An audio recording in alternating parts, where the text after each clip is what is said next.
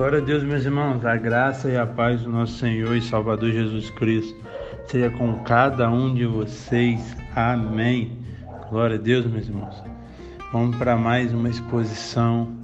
Vamos começar mais um livro.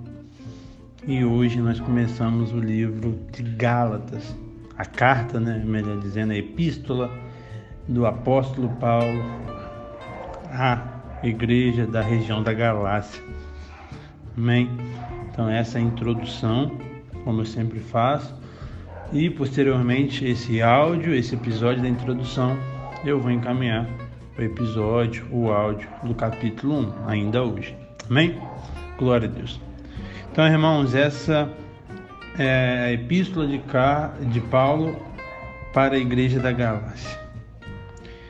Essa, essa carta pode ser intitulada ou colocar o subtítulo nela de A Carta da Liberdade Cristã. É a carta que Paulo vai falar muito sobre a liberdade, sobre o que Cristo fez por nós. Mediante a morte de Cristo, nós somos livres. Nós fomos libertos do mundo, do pecado, da carne, do diabo, mediante Jesus. Amém? Então, o autor dessa carta, como eu já falei, o apóstolo Paulo, essa carta, meu irmão, tem algumas controvérsias sobre o ano dela. Todo material, e principalmente os antigos, é difícil datar certo, certo. Então, eu sempre falo uma data aproximada. Mas normalmente tem uma divergência pequena entre um ano, entre outro, entre meses. Mas essa aqui tem uma divergência de seis anos. Tem alguns teólogos que acreditam que foi, que foi escrito no ano 5, é, 49 depois de Cristo. E tem outros teólogos que acreditam que foi escrito no ano 55 depois de Cristo. Se foi escrito no ano 49, foi, antes, foi escrito antes do concílio de Jerusalém, que está lá em Atos 15.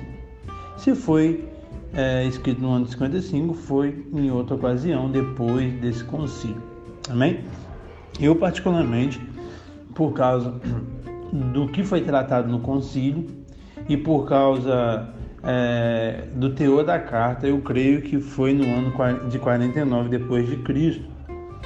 Porque tudo que foi tratado lá no concílio, o mesmo problema que que foram resolver lá no concílio, todos os apóstolos, os apóstolos que estavam vivos foi para lá, apóstolo Pedro, Paulo já estava convertido, já estava pregando, já era um dos líderes. É... Eles foram resolver sobre o que Paulo tratou nessa carta. Então, o propósito da carta de Paulo, primeiro, era a defesa do evangelho. Por quê? Tinha falsos profetas, meus irmãos, que estava pregando que nenhum gentio, nenhuma pessoa que, que não era judeu, é, poderia ser salvo se não se tornasse judeu primeiro. Então, na, na mente desses falsos profetas, a salvação não era mais pela graça, a salvação não era mais por Cristo, a salvação era por ser judeu ou não, a salvação era por circuncidar ou não. Circuncisão, acho que todo mundo já sabe, mas quem não sabe, era cortada uma pele do órgão genital masculino. E essa é uma aliança que o povo, que Deus fez com o seu povo, o povo judeu, sim, mas isso não significa nada de salvação. Abraão não foi salvo por causa dessa circuncisão. Abraão foi salvo bem antes.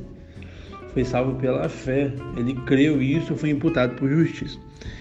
Então, Paulo vai proclamar essa liberdade vai trabalhar nessa carta que a, a, a, salvação é pela fé e não pelas obras, não por deixar, não por se circuncidar, não por ou fazer ou não fazer, não é sobre isso. A salvação é mediante Cristo, o sacrifício de Cristo. Amém? Então, essa é uma das ênfases do Paulo, do apóstolo Paulo, e além da defesa do seu apostolado. Ele defende o seu apostolado. E aqui em quatro principais né, ênfases dessa, dessa carta, eu posso destacar que, primeiro, é a liberdade cristã, algo que eu já até falei nesse áudio. Segunda, a justificação pela fé. Terceira, a suficiência da obra de Cristo. A obra de Cristo é suficiente, não precisa de mais nada. Ah, é Cristo mais isso. Não. É Cristo mais aquilo. Não. Somente Cristo. Somente Cristo pode nos salvar. E quarta, a obra do Espírito Santo. Então é uma carta muito linda, muito linda, que nós vamos nos emocionar, nós vamos aprender, nós vamos crescer para a glória de Deus. Amém? Então, cria expectativa, compartilha essa introdução também e vamos, vamos para o capítulo 1. Já já já vou estar tá mandando aqui para vocês.